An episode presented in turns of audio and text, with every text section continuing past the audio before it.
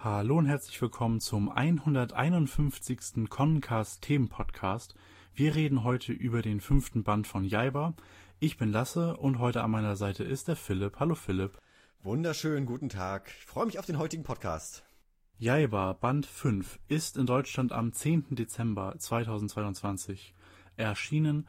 Zuvor ist er erschienen in Japan am 14. Dezember 1989 in der Erstauflage und dann als Shinsoban Neuauflage am 6. August 2004 und auf dieser Neuauflage basiert auch die deutsche Veröffentlichung. Wenn wir uns den Band von vorne ansehen, dann sehen wir Jaiba und äh, Sayaka, die ein bisschen komisch pausieren, ist natürlich wieder vom japanischen ähm, Bandcover übernommen. Wir sehen diese Farbzeichnung auch innerhalb des Bandes selber. Es ist ein Cover ursprünglich gewesen von einem äh, Kapitel äh, ja, Sayaka lehnt gegen nix und Jaiba zieht sich irgendwie die Ärmel lang. Sieht ein bisschen komisch aus. In der Originalauflage ähm, war das Cover äh, Jaiba, der in einem äh, ja, Adventskranz, Weihnachtskranz so gezeigt wurde mit Schleife und Glocke und Weihnachtsmütze. Da der Band ja ursprünglich auch im Dezember 1989 in Japan veröffentlicht wurde. Ähm, das wäre natürlich jetzt für uns auch wieder passend gewesen in Deutschland, aber ähm, eben die deutsche Version basiert auf der äh, Neuauflage, die eben dieses Cover hier hat. Ähm, ja, also kann ich verstehen, dass man jetzt nicht das irgendwie wechseln konnte und jetzt damit umgehen musste. Trotzdem finde ich das dann von der ähm, japanischen Fassung ein bisschen, also die vorigen Cover wurden ja auch immer mal verändert und das war immer ganz gut. Dieses Motiv hier finde ich aber irgendwie so ein bisschen, naja, mit Sayaka lehnt er im Nichts und Yaya, was auch immer der macht, das ist so ein bisschen, äh, ein bisschen langweiligeres Cover im Vergleich zu den anderen. Ja, würde ich, würde ich dir tatsächlich zustimmen. Also ich kann mit dem Cover auch nicht sonderlich viel anfangen, hab's mir aber auch nicht sonderlich lange angeschaut, sondern schnell in den Band reingeblättert, weil mich das viel mehr interessiert hatte als das Cover. Aber jetzt, wo du sagst, ja, mit dem ähm, japanischen Cover, also mit dem Originalcover, das ist deutlich schöner, auch gerade weil der Band im Dezember erschien und wohlgemerkt auch der letzte Band, der 1989 erschienen ist, also der letzte Band in den 80ern sozusagen. dann der nächste Band dann in den 90ern. Ähm, ja, aber Cover ja, ich meine, man hat, macht ja nichts verkehrt. Das ist genau das japanische ähm, Bandcover und ähm, ja, also von, von der Neuauflage. Nur ja, halt mit dem Kreis im Hintergrund, der entfernt wurde. Halt im, im Stil der deutschen ähm, Cover von Band 1 bis 4, hier auch Band 5.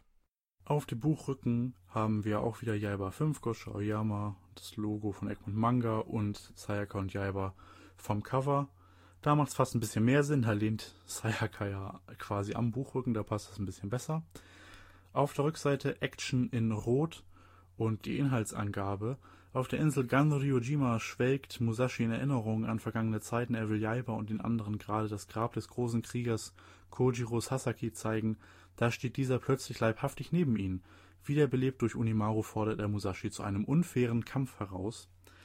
Und ich würde sagen, dann blättern wir doch gleich mal rein in den Band selber. Auf der ersten Seite sehen wir das alternative Cover, Band 5, Gosho Oyama Yaiba und wir sehen Sayaka und Yaiba verkleidet als Musashi Miyamoto und Kojiro Sasaki. Passt natürlich für diesen Band und auch gleich für das ähm, erste Cover, was wir sehen auf der nächsten Seite. Davor haben wir noch die äh, Inhaltsangabe, beziehungsweise das, was bisher geschah und äh, die Kapitelübersicht, die Inhaltsangabe ähm, zehn Kapitel wieder, Kapitel 40 bis 49. Und ich würde sagen, ich gebe erstmal einen kurzen Überblick über die Handlung in diesem Band. Man kann es so grob wieder in drei Abschnitte unterteilen. Wir haben hier am Anfang den ersten Kampf zwischen äh, Kojiro und der Gruppe Omusashi und Yaiba. Erstmal werden wir ein bisschen die Dynamik etabliert und die Vergangenheit zwischen Kojiro und Musashi, was wir im letzten Band schon ein bisschen hatten und jetzt hier noch ein bisschen mehr. Es kommt zum ersten Kampf, beziehungsweise es ist eher eine Flucht von Musashi äh, und den anderen vor Kojiro, wo es dann auch ähm, über Wasser geht, dann in einen äh, Shinkansen-Zug, wo sich die Gruppe erst verkleidet äh, als Minnesänger und äh, fliegt dann aber doch auf. Sie liefern sich im Zug einen Kampf und Jaiba äh, und Musashi werden dann getrennt von Sayaka ähm, die nach Tokio zurückkehrt und Musashi und Kojiro und Yaiba haben dann noch ein zusätzliches Kapitel am Ashi-See, wo sie sich mit einem großen Zitteraal rumschlagen, bevor sich dann auch diese beiden Gruppen separat äh, zurück aufmachen nach ähm, Tokio, was tatsächlich so ein bisschen ähm, komisch gemacht wird. Sie fliehen dann am Ende von, ähm, beim Ashi-See noch äh, vor Kojiro und dann im nächsten Kapitel sind sie schon wieder in Tokio und es wird so erklärt, ja, ja, wir sind einfach weggeflogen offscreen. Da hatte man, musste man wohl die, Handlung schnell verlagern und konnte nicht noch einen Übergang machen. Ähm, das war so der erste Teil, die ersten drei Kapitel. Dann haben wir äh, die nächsten vier Kapitel, so das zweite Duell mit Kojiro, wo wir am Anfang erstmal eine kleine Ruhephase wieder haben. Jaiba und äh, Musashi kommen zurück zur Familie Mine. Es, wir brauchen nochmal einen Gag, dass Sayaka im Bad bespitzelt wird. Jedenfalls kommen wir dann wieder zurück zur Familie, das wird etabliert und äh, Kojiro kommt bei Onimaru an und dann gehen wir über in ein Duell im Tokyo Dome, wo wir erstmal ganz viele Späßchen haben mit Baseball äh, Gosho Aoyamas Lieblingssport neben Fußball. Und ähm, erstmal ein paar Baseball-Shenanigans und danach noch den richtigen Kampf äh, gegen Kojiro, wo wieder das Schwert des Donnergottes eingesetzt wird mit der Donnerkugel, wo wir sehen, Jaiba hat Fortschritte gemacht. Er, er wird nicht mehr vom Donnergott komplett besessen, aber er kann die Kraft auch noch nicht vollständig kontrollieren. Damit können sie zumindest Kojiro vorerst äh, ein bisschen in die Schranken weisen, der daraufhin quasi die Seiten wechselt und äh, sich bei Jaiba auch einquartiert, aber ihn heimlich betrügen will und selbst seine Hände an das äh, Schwert des Donnergottes bringen will. Und in den letzten drei Kapiteln haben wir dann die Vorbereitung äh, auf den Angriff von Unimaru äh, auf Unimarus Schloss, wo wir jetzt ja wieder zurück in Tokio sind und Jaiba ist stärker geworden. Gehen wir jetzt eben dazu über, dass wir äh, Unimaru angreifen wollen. Vorher überlegt sich Jaiba aber noch eine neue Technik, um das besser alles einfädeln zu können überlegt sich die Technik einmal und dann äh, verbessert er sie. In dem zweiten Kapitel und im dritten Kapitel dann die endgültige Planung, wo dann äh, auch von beiden Seiten die Planung gezeigt wird. Also wir sehen den Angriffsplan von Jaiba und auch bei Unimaru werden Vorbereitungen getroffen. Batman wird wiederbelebt und es werden äh, die vier himmlischen Dämonenkönige, oder beziehungsweise wie wird das übersetzt, die vier himmlischen Könige ähm, das ist so ein generelles Konzept, zum Beispiel in Pokémon, die, die Top 4 heißen im Japanischen auch so, wie der japanische Begriff hier für die vier himmlischen Könige ist, so ein mythologisches Konzept. Und wir beenden den Band dann damit, dass der Großangriff beginnt und Jaiba losspringt, um das Schloss anzugreifen. Wir sind also, nachdem wir in Band 2 Jaiba äh, aus Tokio verlassen haben, um stärker zu werden, um Onimaru Paroli zu bieten, sind wir jetzt wieder angekommen in Tokio und legen im nächsten Band los aber da greifen wir ein bisschen zu viel vor. Schauen wir erstmal auf diesen Band. Das größte, was ja am meisten Zeit einnimmt, ist natürlich die Einführung eines großen neuen Charakters, nämlich eben Kojiro Sasaki. Ähm, wie hat dir denn sein das Debüt von dem jung gebliebenen 400 Jahre alten Samurai gefallen? ja, also ich finde find das Debüt tatsächlich sehr, sehr lustig, wo dann ähm, äh, Musashi dort ist und äh, er hinter dem Stein versteckt ist, Kojiro, und dann äh, ja das Ganze so ein bisschen amüsant eingeführt wurde. Hat tatsächlich äh, sehr großen Spaß gemacht zu Beginn. Ähm, ich muss aber sagen, ich bin tatsächlich von seinem Debüt insgesamt eher ein bisschen enttäuscht. Ich hatte jetzt, ähm, ja, nach dem großen äh, letzten Arc mit den äh, Spinnenmann etc., die ganzen äh, Gestalten, ähm, hatte ich eigentlich mehr erwartet jetzt von Kojiro, aber war dann so ein bisschen enttäuscht, dass wir da erstens keinen größeren Kampf hatten, das bisschen, ja, so vor sich dahin plätschert, er auch so ein bisschen auf der Seite der Guten steht. Ja, weiß nicht, da hatte ich irgendwie in eine andere Richtung äh, meine Erwartungen gehabt. Mm, ja. Er stellt sich ja auch, er hat ja auch sehr schnell sehr viel komödiantische Seiten. Beim Froschmann kam das ja erst so nach und nach, aber Kojiro wird ja gleich etabliert, dass er so eine ähm, Comedy-Duo-Dynamik hat mit äh, Musashi, die sich ja gegenseitig immer so foppen und gegenseitig anstacheln und mit ihrer gemeinsamen Vergangenheit und natürlich ähm, Kojiros Running Gag, dass er äh, immer noch super hübsch ist, wie, wie damals, und äh, den Frauen auch komplett zugeneigt ist und sich dann immer wieder von ihnen ablenken lässt. Ähm, da wird natürlich schon relativ schnell klar, es ist jetzt nicht er ist jetzt nicht wie Unimaru der, der super ernste Charakter.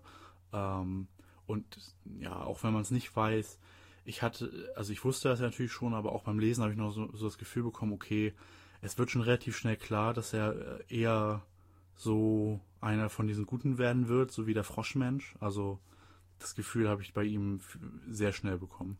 Ja, weil er einfach mit in der Dynamik mit dann drin ist und sich dann im, im Haus von ähm, Sayaka da auch äh, einfach mit, mit, mit von der Partie ist, so, was äh, eher ungewöhnlich ist, finde ich. Und ich meine, das, das Duell im Shinkansen war ja super, super lustig. Also hat mir großen Spaß gemacht, das zu lesen, auch wie er dann den äh, Shinkansen da zersäbelt und plötzlich haut er da vorne die Führerkabine vom Shinkansen ab ähm, mit einem Hieb, obwohl eigentlich auch die Strecke hätte beschädigt sein müssen. Das fand ich ein bisschen unlogisch, aber ich meine, äh, für die Comedy-Elemente tut das natürlich keinen Abbruch.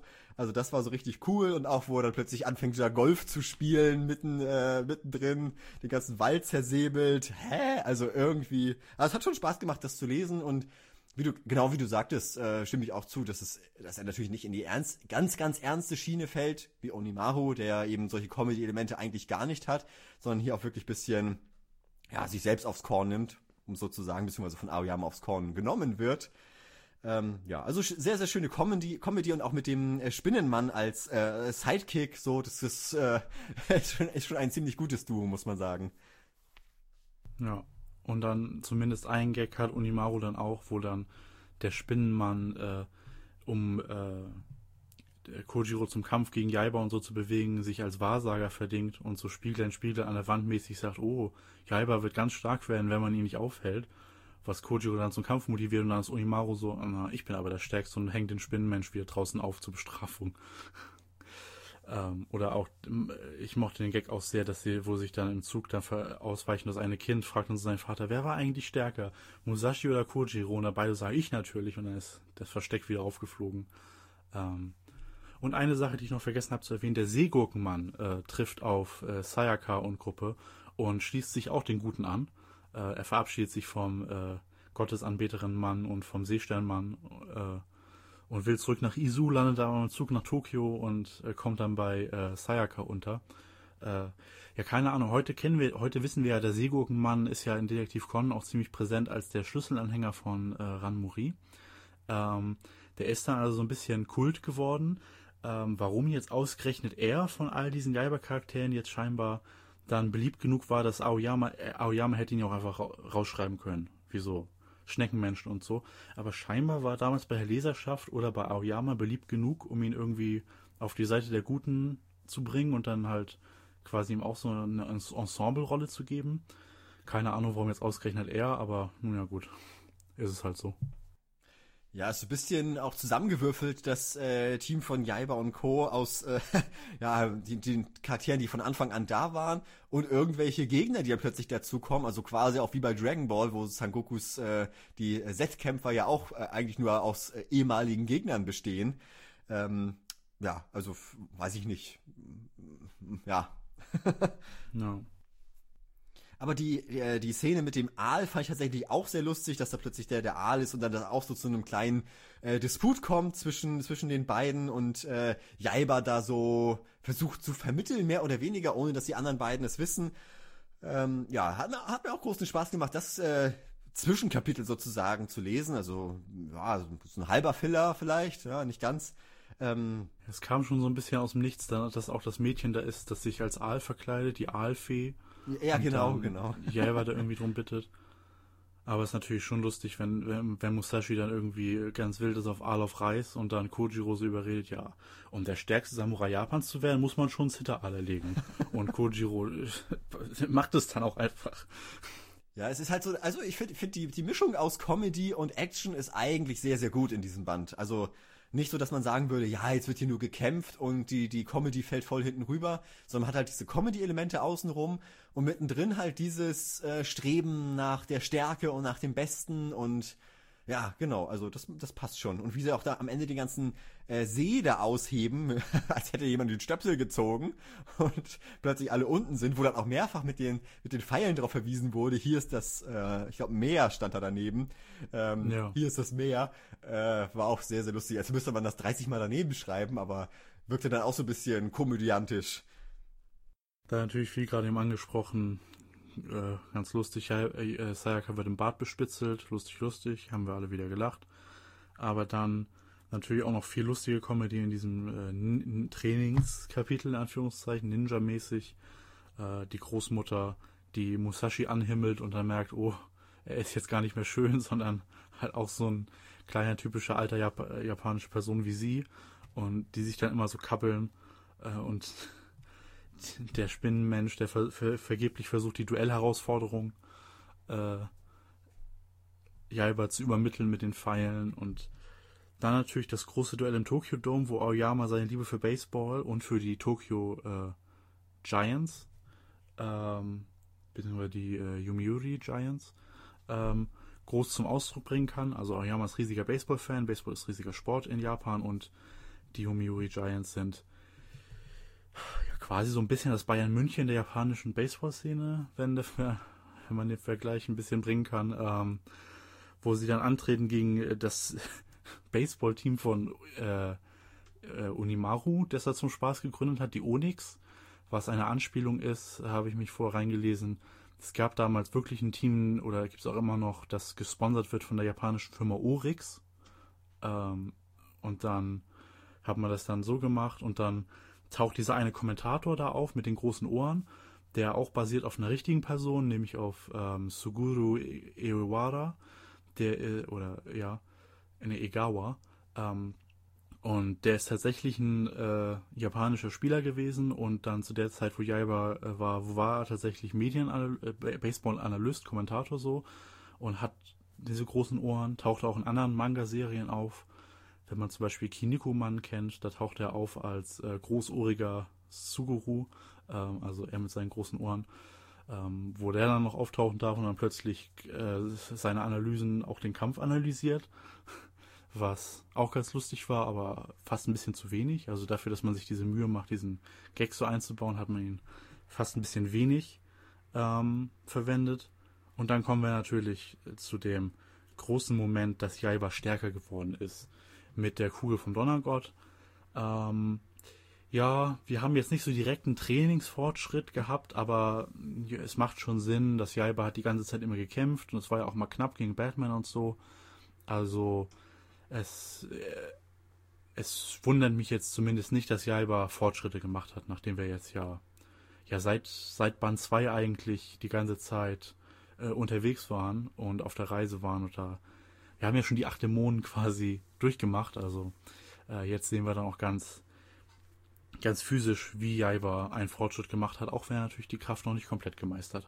Ja, Finde ich auch in Ordnung, muss ich sagen. Also man braucht ja nicht immer so einen klassischen Trainingsarg, wo man sich fünf Kapitel drauf äh, beschränkt, nur hier irgendwelche Trainingssessions zu machen, wo man dann mit einem äh, Bambusschwert gegen einen Baum haut oder so. Sondern ich finde das auch ganz gut, wenn man dann die, wie du sagtest, die acht Dämonen hat, die er dann platt gemacht hat und hier und dies und das.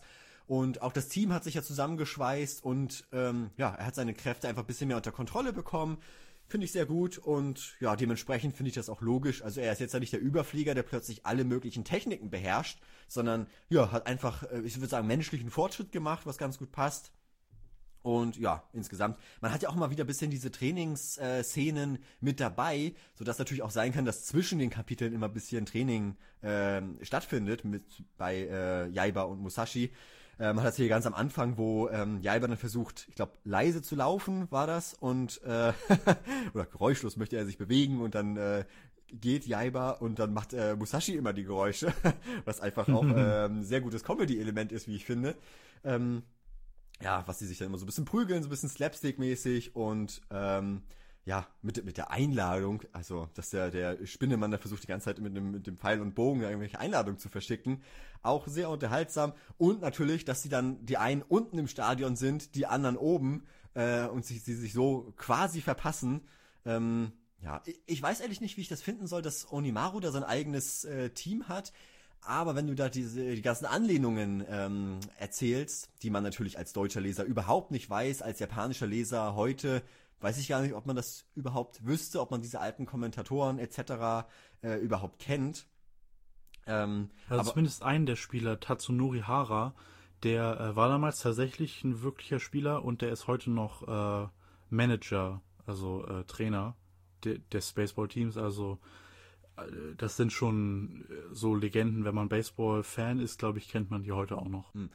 Ist natürlich auch ein bisschen gewagt, muss man sagen, wenn man in einem Manga ähm, Charaktere an echte Personen anlehnt, die zu der Zeit gerade aktiv sind, das kann natürlich auch ein bisschen für Unmut sorgen, etc. Also, ja, finde find ich tatsächlich sehr gewagt.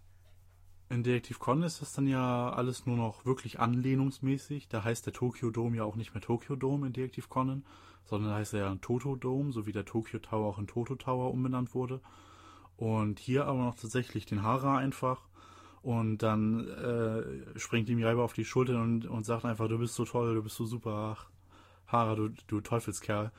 Was wahrscheinlich einfach Aoyamas ja, ja, ja, ja, äh, eigene Worte sind, wenn er mal wieder am Wochenende irgendwie ein Baseballspiel gesehen hat und auf der Tribüne gejubelt hat.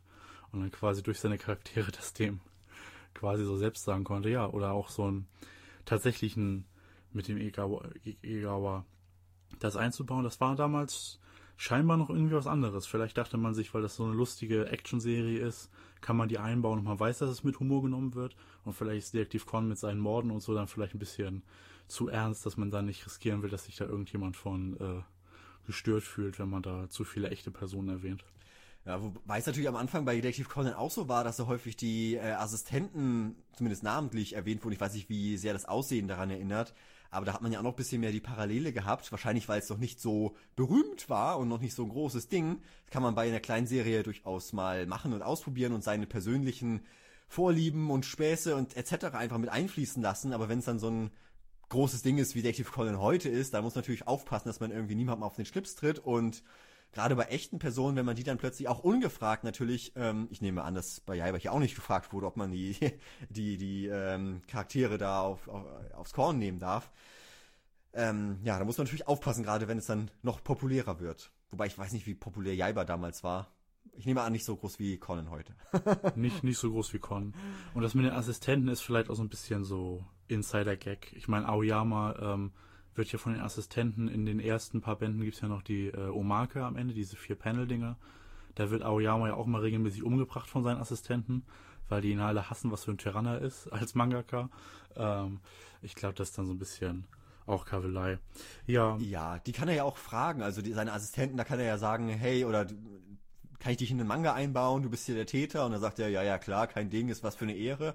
Aber wenn man jetzt, keine Ahnung, irgendwelche berühmten Schauspieler oder Sänger oder was ich was plötzlich irgendwie verballhorn würde und in, der, in Conan auftauchen würden als Täter, Opfer, Verdächtige, hm, ja, da hast du natürlich auch ein bisschen recht mit der äh, Begründung, dass es natürlich bei, bei Mord und so ein bisschen schwieriger ist, Charaktere einzubauen, als so bei einer Comedy-Serie, oder, naja, hinten drauf steht Action, aber eigentlich ist es ja auch mehr, ja, 50-50 würde ich sagen, Action und Comedy. Ja, 50-50. Ja. Und dann gehen wir nochmal über in die Vorbereitung ähm, für den äh, Großangriff auf äh, Unimarus Schloss. Wir sind ja jetzt wieder zurück. Erstmal nimmt Jaiba das Training, naja, ich glaube, er nimmt es schon ernst, aber naja, mit der Taschenlampe. Und dann haben wir wieder so eine Szene, wo Jaiba sich wirklich anstrengt und wo er dann auch sagt, nein, ich will jetzt nichts essen und so, wo er dann plötzlich erstaunlich ernst wird. Das hatten wir ja schon ein, zwei Mal. Ähm, was natürlich da hilft, die Comedy natürlich, äh, auch wenn Jaiba immer so lustig ist, dann sind natürlich die Momente, wo er plötzlich ernst wird, noch wirksamer, weil man merkt, uh, jetzt ist aber, ist, ist jetzt wirklich, wirklich ernst und so. Ähm, und dann denkt er sich das aus mit dem Blitzschlag. Ich weiß nicht, warum sie es Blitzschlag übersetzt haben, weil eigentlich ähm, im Original mit Giri ist eigentlich Schnitt so, also wenn man einen Kopf abschneidet oder halt so irgendwas schneidet. Also warum man, es ist ja mit dieser Blitzform eher ein Schnitt, wie er dann auch den Bambus schneidet, aber gut, Blitzschlag äh, geht natürlich auch. Denkt er sich dann so aus äh, und dann noch den äh, Boomerang-mäßig, äh, wie Link in Legend of Zelda und der Schauerschlag, wo er einfach ganz viele Messer in die Luft wirft, was im ersten Kapitel ein Gag ist und er, dann, er benutzt ihn ja tatsächlich dann auch im nächsten Kapitel. So, so ein Quatsch. Ähm, wo wir dann auch noch, ja, fürs Training mussten wir dann jetzt hier noch so ein, äh, ein ein Kapitel Gag-Charakter irgendwie, Mr. Onik, mit seinen riesen Händen. ja, aber einführen. mega lustig. Also, die hat er gut aus dem Ärmel geholt, hier Mr. Onik, was auch immer. Also, ja, sehr, sehr lustig. Gefällt mir. Ja. Und natürlich, er darf sich dann auch wieder mit dem Spinnenmenschen äh, rumschlagen, oder beziehungsweise der Spinnenmensch darf sich schon wieder mit irgendjemandem rumschlagen, der hoffentlich seinem Meister irgendwelche Erfüllung bringt. Aber das passiert nicht. ich, ich sehe auch gerade wieder dieses Panel, wo äh, äh, Kojiro fast das Schwert irgendwie Jaiba abnimmt, aber ihn doch nur wirkt. Und dann sitzt er da auch, ich wollte nur zusehen und Musashi sagt schon so, oh, sehr verdächtig, hm. aber, aber wir lassen ihn trotzdem teilnehmen. Ja, ja, Mr. Onek. Ist dann aber auch schnell wieder Geschichte, nachdem seine Hände zerlegt wurden. Und es geht ans Schloss Unimaru, wo wir dann ganz lustig haben. Wir haben ja in dem, äh, in dem Kapitel mit Mr. Onek, äh, beziehungsweise im Kapitel davor noch, ähm,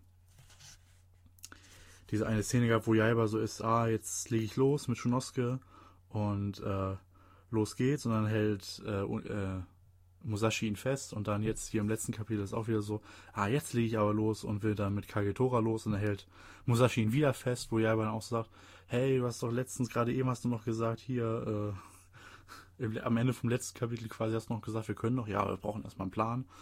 Ja.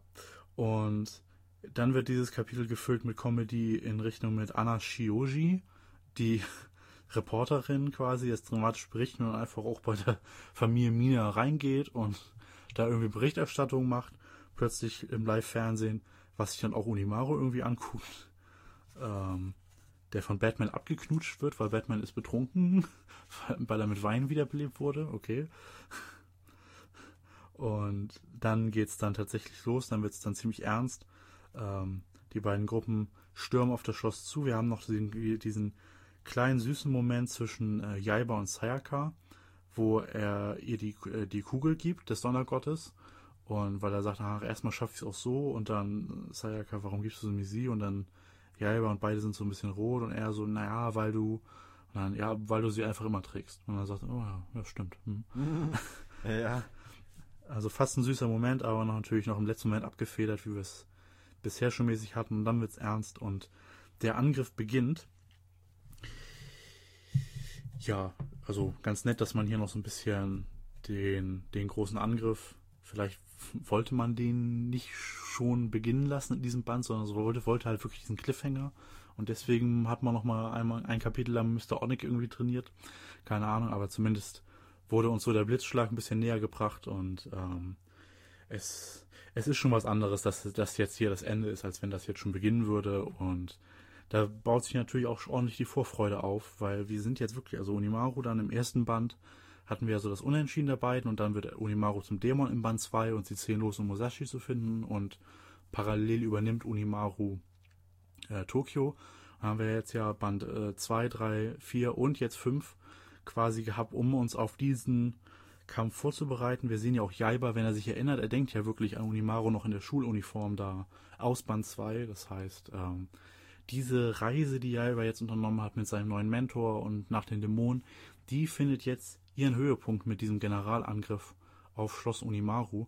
Und ich finde, dadurch wird schon einiges an Vorfreude geweckt. Auch wenn es natürlich dem, auch wenn man diesen Band vielleicht so ein bisschen so weil die Dämonen waren ja schon im letzten Band besiegt und jetzt dieser Band könnte man dann vielleicht sagen, oh, das war jetzt ja eigentlich eher nur noch so ein bisschen äh, Streckung äh, bevor dem finalen Duell. Gut, wir haben Kojiro, aber hm und so, aber ähm, trotz dieses, auch wenn man vielleicht gleich denken kann, ich glaube, trotz, ich fand diesen Band ähm, trotzdem sehr schön und ich würde das nicht missen wollen mit Kojiro und ähm, es hat es hat mich nicht gestört, dass wir jetzt noch mal ein Band zum Aufbau dieses großen Kampfes hatten.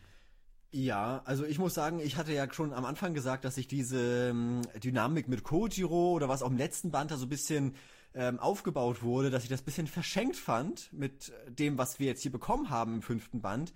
Dementsprechend natürlich, wir freuen uns alle auf das Zusammentreffen von Jaiba und Onimaru, aber ich kann mir ehrlich gesagt gar nicht sicher sein, ob das denn überhaupt stattfindet im nächsten Band. Ich meine, wir warten jetzt schon einige Bände, wie du erwähnt hattest, darauf, dass die beiden mal wieder aufeinandertreffen dass wir da einen weiteren großen Schlagabtausch haben.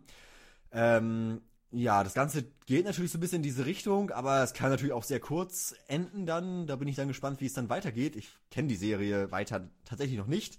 Aber wir hatten, ja, wie du auch schon richtig sagtest, diesen Band sehr viele Trainingsmomente, auch wenn sie nicht so wie Training aussahen. Also auch mit dem Onik hier, wo dann Jaiba seine neuen Techniken ähm, ja angewandt hat, die er plötzlich da hatte.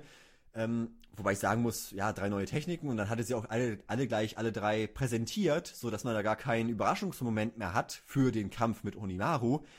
Ähm, ja, die Kugel hat man auch schon wieder im Schwert gesehen. Das heißt, da hat man auch diesen Überraschungsmoment weg. Also keine wirkliche Technik, die Jaiba noch in der Hinterhand haben könnte für den Kampf mit Onimaru. Was ja auch so ein typisches Element ist, dass äh, also in, in schonen Manga, dass man dann irgendwie sagt, ja, ich habe so und so trainiert hier und dann zeigt man so ein bisschen und wenn es dann in den Kampf geht und in den wahren Kampf und dann spitz auf Knopf geht, dass man dann noch das Ass im Ärmel hat, was man dann vorher irgendwie trainiert hatte und dann bam den Gegner umhaut. Ähm, ja, von daher bin ich gespannt, wie das dann passiert. Vielleicht kommt ja noch eine neue Technik aus äh, der Hinterhand. Ähm, aber ich fand es tatsächlich cool, dass die Kugel mal wieder im Schwert drin war. Das hatten wir auch schon seit einer ganzen Weile nicht mehr. Auch wenn wir jetzt erst fünf Bände haben, aber gefühlt ist es schon eine ganze Weile her. Und ja, der Moment mit Sayaka war tatsächlich sehr, sehr schön, wo die beiden dann so da zusammen geflogen sind. Aber hm, ja, hätte man noch ein bisschen mehr draus machen können. Aber wollte man natürlich nicht. Ich verstehe das Ganze schon. Ähm, und wirklich auch schön, dass man die neuen Techniken, dass die bisschen mehr Vielfalt reinbringen, wo Jaiba vorher ja immer einen Gegner hatte und dann war für uns als Leser ja klar, ja, die Kugel wird er nicht haben, weil keine Ahnung, wo die ist, die hat man einfach nicht gesehen und ja, wird halt der Schwertilator. So. Und pff, der funktioniert dann auch offenbar unter Wasser oder hast du nicht gesehen. Ähm, und jetzt hat man ein paar mehr Variationen drin. Das ist natürlich auch für Gosho Aoyama als äh, Zeichner und Team ein bisschen schwierig, sich da neue Techniken auszudenken. Ich dachte mir schon so, hm, ja, welche neuen Techniken kann man denn da wohl äh, sich ausdenken als Zeichner oder Mangaka? Und dann kamen plötzlich drei um die Ecke, wo ich mir dachte, oh, okay, ja, ja, gut. Haben wir wohl drei neue. Ähm, ja, aber das finde ich cool, dass man da so ein bisschen Variation schafft, dass Jaiba nicht immer auf den Schwertilator angewiesen ist. Ähm, und, beziehungsweise er kann natürlich auch die, das Schwert mit der Donnerkugel benutzen, aber das ist ja ein bisschen äh, tricky, wie wir ja schon festgestellt haben. Ich bin auch sehr gespannt darauf, äh, Batman wieder in Aktion zu erleben. Also von daher aus dieser Hinsicht ja, freue ich mich auch dann, die, die Dämonen wiederzusehen. So viele werden es wahrscheinlich gar nicht werden. Wahrscheinlich nur der Batman ähm, und den Spinnenmann. ähm, und dann natürlich die, die, die vier äh, himmlischen Könige. Ja, ja, die natürlich auch, genau. Die, die kenne ich ja noch nicht, aber ich freue mich äh, insbesondere aus Wiedersehen, wie die anderen dann sind. Keine Ahnung, wenn die so abgehandelt werden wie Kojiro, dann bin ich sehr enttäuscht. ja, aber vielleicht erleben wir auch andere aus Jaibas Team noch bisschen stärker in Aktion. Man weiß ja, glaube ich, noch nicht, welchen Plan die sich genau überlegt haben, um Schloss Onimaru zu überfallen. Ähm, ja, also diese, diese Berichterstattung, die da abgehalten wurde, weiß ich nicht, was das sollte. Hat mir ehrlich gesagt überhaupt nicht zugesagt. Fand ich bisschen random hier mit drin, einfach so Berichterstattung und dann guckt sie das Onimaru auch noch an. Ja, ich verstehe schon, dass das lustig sein kann, aber bei mir hat es irgendwie nicht so ganz gezündet, weil natürlich, wenn Onimaru weiß, aha, mein ärgster Widersacher, was ja aber ja wahrscheinlich ist, ähm, kommt jetzt auf mich zu, es kommt zum Duell, dann äh, schärfe ich auch meine Klinge und stelle alle in Position. Das macht natürlich diesen ganzen, das ganze Duell oder ja, das Aufeinandertreffen noch ein bisschen spannender, wenn es denn dazu kommt. Ähm, ja, von daher hat, hat, hat man das natürlich genutzt, um so ein bisschen zu zeigen, dass Onimaru auch Bescheid weiß. Und Jaiba weiß natürlich sowieso Bescheid, dass er Schloss Onimaru überfallen wird. Ja, ja, ja, ich verstehe schon, aber irgendwie fand ich das Ganze ein bisschen zu sehr aus dem Hut gezaubert und äh, ja, genau. Und der Weg zu Onimaru ist mir tatsächlich auch ein bisschen zu lang gewesen. Ja, ja, ja. Also, weiß ich nicht. Da, wie du sagtest, man hätte eigentlich diesen Band ähm, irgendwie auch sinnvoller füllen können mit viel besseren Kojiro-Momenten etc. pp. Aber ja, wahrscheinlich, ich, ich, weiß nicht, ob der schon von Anfang an geplant war, dass er auftritt und äh, zu den Guten äh, kommen soll, weil so liest sich das ehrlich gesagt, also so ein kleines bisschen hier, mal da, mal hier, mal da, bisschen kleiner Kampf und dann ist auch schon gut. Ähm, ja, wo man die acht Dämonen hatte und dann kommt einer, der den nächsten, also einer, der im nächsten Arc quasi, so dachte ich, die acht Dämonen als neuer Bösewicht ersetzen soll, also der die Fülle von acht vorigen Gegnern alleine ausfüllen soll. Und dann kommt sowas dabei heraus. Hm, ja, äh, nicht so ganz gut, also aus meiner Sicht. Ähm, ja, von daher, aber das war jetzt ja so ein bisschen dann der Kojiro-Arc, nehme ich an, wenn man das so einteilen kann. Und dann kommt jetzt wahrscheinlich der Arc mit dem, ja, Wiedersehen mit Onimaru. So, vermute ich zumindest. Ja. Ich glaube, das mit Kojiro, das war, ähm, weil das sind ja nun mal ähm, mythologische Figuren, äh, quasi, also nicht mythologisch, aber folkloremäßige Figur, Miyamoto Musashi und äh, Kojiro Sasaki. Also ich glaube, in dem Moment, wo man dann halt so jemanden reinbringt wie Musashi, dann hat man auch irgendwie im Hintergrund, ich mache irgendwas mit Kojiro.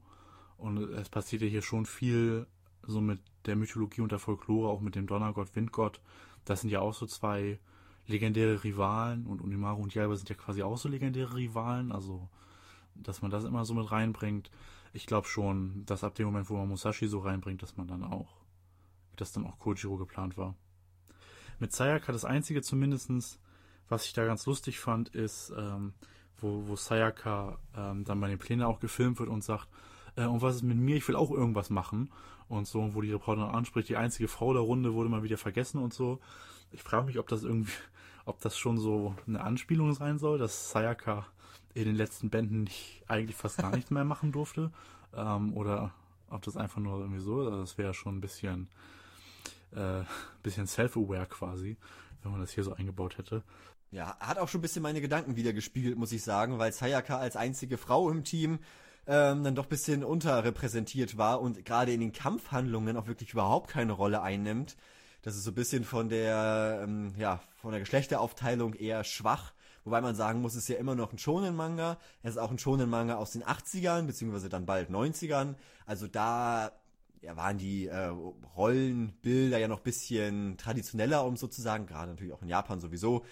Von daher klar, dass sie vielleicht in den Kampfhandlungen nicht so die große Rolle einnimmt, aber ich würde es mir tatsächlich oder hätte es mir tatsächlich gewünscht, dass sie auch ein bisschen ähm, oder dass, dass wir einen weiblichen Charakter haben, der auch mitkämpfen kann. Also das ist ja irgendwie ein bisschen, bisschen schwach. Ja klar, also wir haben natürlich Jaiba als großen Fokus und danach wird es dann auch schon sehr dünn, was äh, das Kämpfen angeht. Da kommen wahrscheinlich Musashi und ähm, Kojiro, wenn man Kojiro schon dazu zählen darf. Ja, also, hm. Ja, und das, obwohl sie wurde ja am Anfang sogar noch ähm, eingeführt, dass sie auch im Kendo-Club ist, äh, im Kendo-Club der Frauen und äh, dann tatsächlich auch was drauf hat. Aber tja, das hat man dann irgendwie fallen lassen. Ja, in, in Dragon Ball, hm, wenn wir uns mal wieder darauf beziehen, was ja eben damals, ich meine, in den 80ern, das war damals die größte Serie überhaupt. Damals war nichts größer als Dragon Ball. Ähm, und da ist es mit den Frauen ja auch nicht gut bestellt. Da haben wir am Anfang nur Bulma und die macht auch nicht viel mehr als äh, irgendwas mit Comedy. Kämpfen tut die ja schon mal gar nicht, aber immerhin macht sie, sie macht zumindest ein bisschen was, äh, so anderweitig und mit Humor und so und dagegen macht Sayaka ja fast noch weniger als Bulma und ähm, naja, so gut gelungen ist das ja nicht. Und wir hatten ja in der Sunday dann äh, Ranma einhalb, was wir auch schon mal angesprochen haben im vergangenen Podcast. Zum Beispiel auch das wieder mit Kojiro, der da auf dem Dach steht und äh, Dings ist und Jaiba ist unten. Das erinnert natürlich auch wieder an Ranma in Halb mit äh, Ranma und dem, ähm, der sich nach Schweinchen verwandelt, wo die dann auch äh, sich verpasst haben, obwohl sie sich im Hinterhof von dem einen Haus verabredet haben, wo der eine wohnt. Aber haben sich dann irgendwie verpasst. Ähm, da hatte man natürlich äh, kämpfende Frauen. Da hatte man Akane und die weibliche Ranma. Äh, aber naja, da war dann für die Frauenrollen war dann wahrscheinlich doch eher Dragon Ball leider das Vorbild oder andere Manga. Ja, ja, also ich muss aber dazu bei dem Vergleich sagen, dass ich Bulma tatsächlich als sehr tough empfinde. Also die auch wirklich äh, weiß, was sie für Prinzipien hat und sich durchsetzen kann. Was ich bei Sayaka, ich finde Sayaka ist mehr so ein Support-Charakter, der halt mal die Kugel halten darf, aber auch sonst äh, mehr passiert da ja eigentlich nicht wirklich.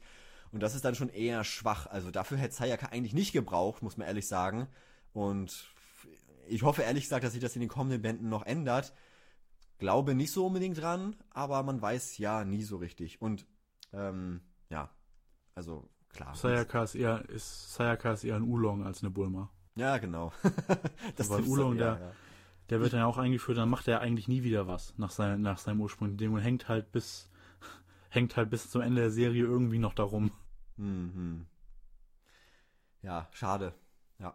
Hm. Ich, muss auch sagen, was ich als, tatsächlich als sehr, sehr starke Szene in diesem Band empfunden habe, ist die Szene, wo Jaiba gegen den Donnergott ähm, kämpft, der so in ihn fahren will und die Kontrolle wieder übernehmen möchte und wo Jaiba sich dann so ein bisschen dagegen auflehnt und auch wieder die Stärke von Jaiba in den Vordergrund gestellt wird. Also das fand ich auch sehr, sehr, sehr stark.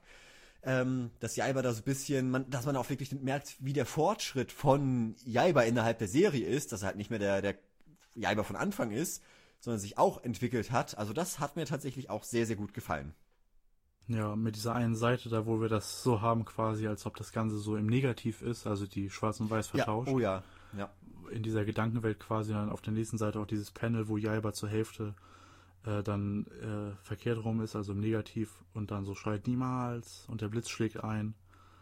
Und dann, wenn er äh, so sagt, ähm, wenn Jaiba dann sagt, ich bin, ich bin, ich bin Jaiba und Musashi ist dann begeistert, das ist schon, das ist wirklich eine starke Szene. Also das ist eine Szene, die braucht, die braucht auch diesen Impact, weil es ja eben äh, diesen extremen Fortschritt zeigt und ähm, das ist Aoyama schon gelungen, diese Szene auch zeichnerisch so darzustellen, dass sie ähm, die Wichtigkeit von diesem Moment gut unterstreicht.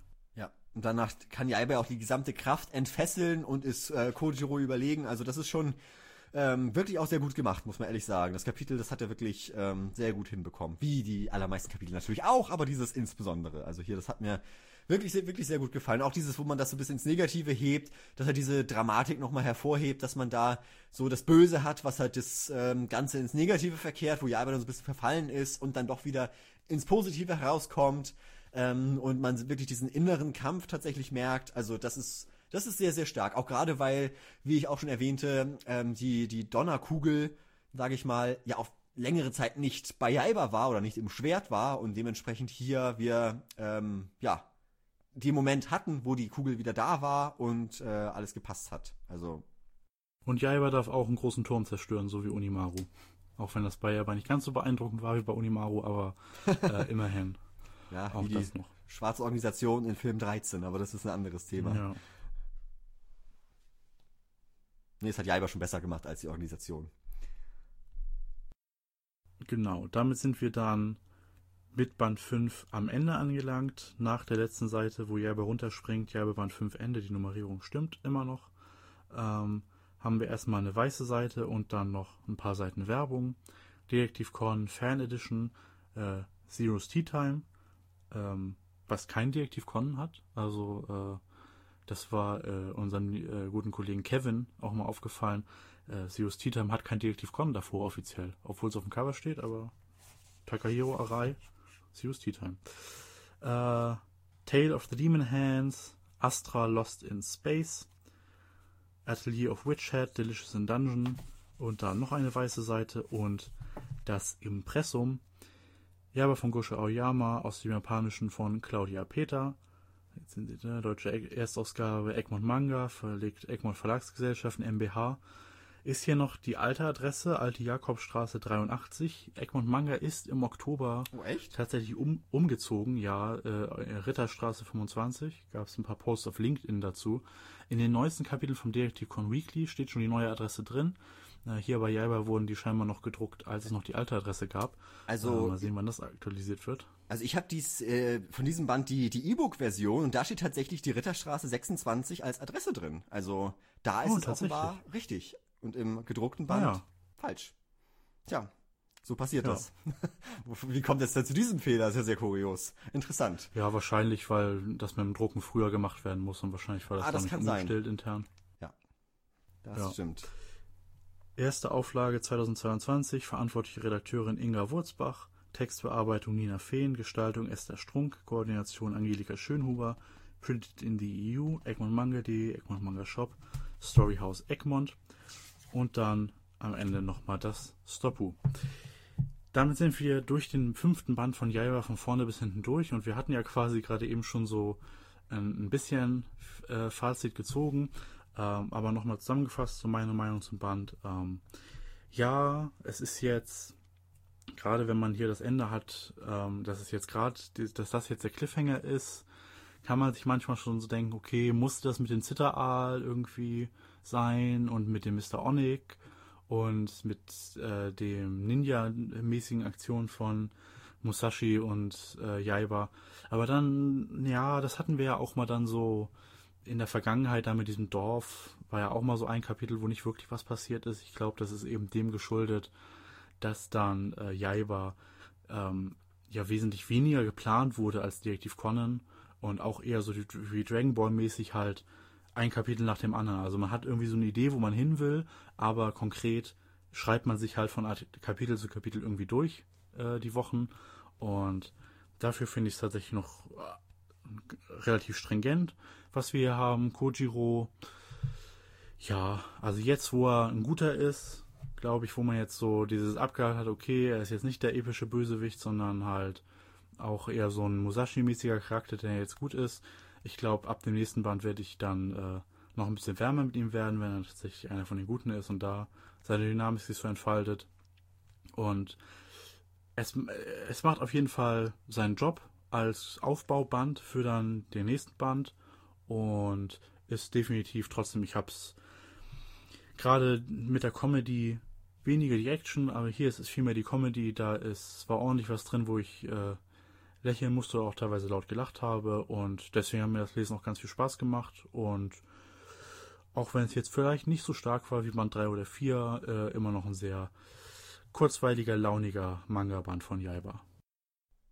Ja, ja, ich hatte ja schon in den vergangenen äh, Band-Podcasts gesagt, dass ich eigentlich ja dachte, dass die acht Dämonen über sehr, sehr weite Zeit das äh, Feld beherrschen werden. Jetzt hatten wir hier Kojiro als Gegner. Ähm, hatte ich ja schon gesagt, dass das eher, mh, hm, ja, mehr schlecht als recht gelungen ist, wie ich finde. Aber mal sehen, wie du schon sagtest, was in den kommenden Bänden da noch passiert. Vielleicht gewinne ich ihn ja auch tatsächlich lieb. Ich kann ehrlich gesagt gar nicht sagen, wen ich so als meinen Lieblingscharakter in Jaiba jetzt ähm, äh, auswählen möchte. Also, hm, ja, bisschen schwieriger. Wahrscheinlich Jaiba dann als äh, Hauptcharakter, wenn man sonst niemanden hat. Ähm, ja, aber ich muss sagen, es macht tatsächlich immer Spaß, den neuesten Jaiba-Band zu lesen. Ähm, ich freue mich tatsächlich auch immer auf einen neuen Jaiba-Band. Das hätte ich zu Beginn der Serie gar nicht so gedacht, weil ich, ähm, ja, natürlich mit sehr großem Detektiv Conan-Fokus und man hat natürlich noch die ganzen Spin-Offs plus Kaito Kid natürlich auch, wovon ich aber auch nicht so großer Fan bin von Kaito Kids eigener Serie. Ähm, und Jaiba dachte ich so, ja, erscheint, ist in Ordnung, gucke ich mir an, mache ich mit, lese ich. Ähm, bin aber tatsächlich sehr, sehr geflasht von der Serie, muss ich ehrlich sagen. Also wenn die neuen Bände erscheinen, äh, macht mir von Band zu Band immer, immer mehr Spaß und ja, wundert mich selber so ein bisschen, dass ich da so großer äh, Fanboy geworden bin von äh, Jaiba. Ähm, ja, also das, äh, das vorweg. Natürlich im Vergleich zu den anderen vier Bänden eher schwach, muss man tatsächlich auch sagen. Ja, ich hätte mir von Kojiro mehr erwartet, aber es geht einfach super flüssig von der Hand. Also wenn man diesen Band äh, liest, es macht einfach gute Laune, es macht Spaß, man hat diese ganzen Comedy-Elemente plus Action in einer sehr guten Mischung, wo ich in den vergangenen Band-Podcasts zu Jaiba, ich weiß es noch sehr genau, wo ich dann sagte, ja, hier ist mir ein bisschen zu viel Action, hier ist mir ein bisschen zu viel Comedy, irgendwie passt das Ganze nicht so richtig. Ich glaube, in Band 4 war es auch schon sehr gut und hier ist es einfach nochmal genauso weiterhin gut. Also wirklich so, dass man sagt, ja, hier sind keine Comedy-Elemente, die irgendwie nicht passen. Okay, die Reporterin am Ende hatte ich gesagt, das, das ist jetzt nicht unbedingt mein Humor, aber äh, ich verstehe schon, was damit gemeint ist und ich kann damit auch leben. Also es ist nicht so, dass man da irgendwelche unpassenden Sachen hat. Die Szene im Bad vielleicht, ja, meine Güte, also die brauchst du jetzt nicht wirklich und äh, ich bin aber fest davon überzeugt, dass in den kommenden Bänden auch noch welche äh, Szenen im Bad äh, sein werden, leider. Ähm, ja, und Action hat man auch zu Genüge, wo hier alles zermöbelt und zerstört wird. Auch äh, richtig starke Szenen, wo Jalba in Aktion tritt mit dem äh, Donnergott, wie gesagt, etc. Also, das macht gut, gut Spaß. Es fesselt einfach sehr. Man möchte den Band gleich am, am Stück durchlesen. Und wie gesagt, die Mischung aus Comedy und Action ist auch wirklich das, was man hier wirklich hervorheben muss und was ein sehr großer Pluspunkt von dieser Serie ist und insbesondere von diesem Band. Und Jetzt habe ich sehr viel geredet und ich freue mich sehr auf den sechsten Band, wenn wir dann hoffentlich wieder so eine gute Mischung haben. Alles gut passt, wir die Charaktere noch tiefer kennenlernen, vielleicht Sayaka auch ein paar Momente hat. Ähm, ja, wir den Kampf mit Onimaru haben, der sich hoffentlich mindestens bis zur Hälfte des Bandes streckt, wo auch die anderen ähm, Charaktere mal ein paar Momente haben, wo dann, ja, ich weiß nicht, wie sie das Ganze machen, ob dann Jaiba in das Schloss kommt und dann erstmal ein Labyrinth entdeckt oder irgendwelche Comedy-Elemente werden wahrscheinlich sein auf dem Weg zu Onimaru oder zum Kampf zwischen Jaiba und Onimaru. Und ich hoffe, dass auch die ganzen Musashi, Kojiro, vielleicht Sayaka gegen die anderen ähm, Dämonen oder sonst wen aussehen oder die vier, wie hießen die? Himmelskönige. Himmelskönige, ähm, dass die bisschen so gegeneinander kämpfen dürfen ja, bin ich mal gespannt, wie das Ganze denn so aussehen wird. Also da freue ich mich schon sehr auf den sechsten Band und da werden wir natürlich auch wieder einen Podcast zu machen. Aber sonst kann ich euch tatsächlich sehr empfehlen, Band 5 zu holen. Oder ansonsten auch oh, Entschuldigung. Oder ansonsten auch natürlich Band 1 bis 5, falls ihr den, die ersten vier Bände noch nicht gelesen habt. Und diesen Podcast hört, warum auch immer. Und ich finde, bei dem, was du gerade eben gesagt hast, dass man sich dann immer so schnell freut und die Bände dann so schnell durchliest und dann ähm, ganz gespannt auf den nächste ist, da finde ich da, den äh, macht sich der Vorteil deutlich, dass es eine abgeschlossene Serie ist, weil diesem launigen, kurzweiligen, dass man das ähm, so zü ähm, so schnell bekommt, ist natürlich auch zuträglich, dass wir eben diese Bände im Zwei-Monat-Rhythmus bekommen. Und wenn man, wenn man dann den neuen Band Jaiba hat, dann liest man ihn durch und findet gut und dann weiß man, ah, der nächste ist ja quasi schon gleich wieder um die Ecke. Ähm, und das ist natürlich auch so ein Vorteil, ähm, wo ich auch ganz froh bin, dass sich Egmont Manga für diesen Rhythmus ent entschieden hat.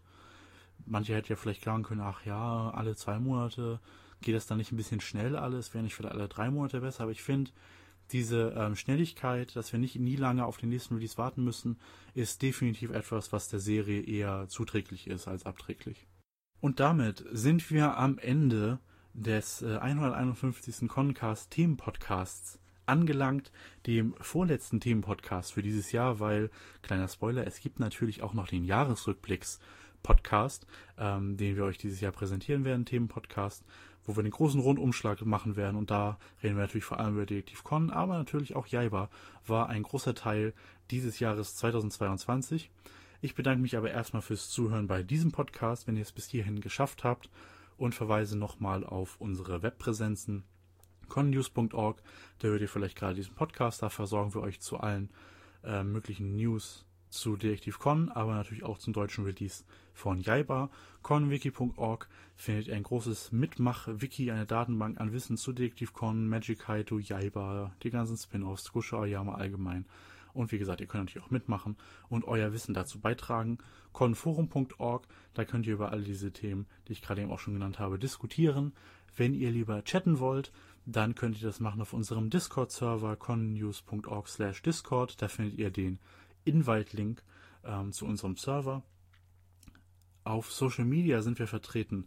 Auf twitter.com slash connews, facebook.com slash connews, youtube.com slash connews äh, und instagram.com slash connews. Unterstützend geht über Einkäufe über unseren Amazon Ref Link, über Patreon oder indem ihr unseren Discord-Server mit einem Nitro Boost ausstattet. Ich bedanke mich nochmal ganz recht herzlich fürs Zuhören und sage Tschüss, bis zum nächsten Mal. Ja, wirklich herzlichen Dank, wenn ihr bis hierher gehört habt und viel Spaß beim Lesen von Jaiba. Es lohnt sich wirklich sehr.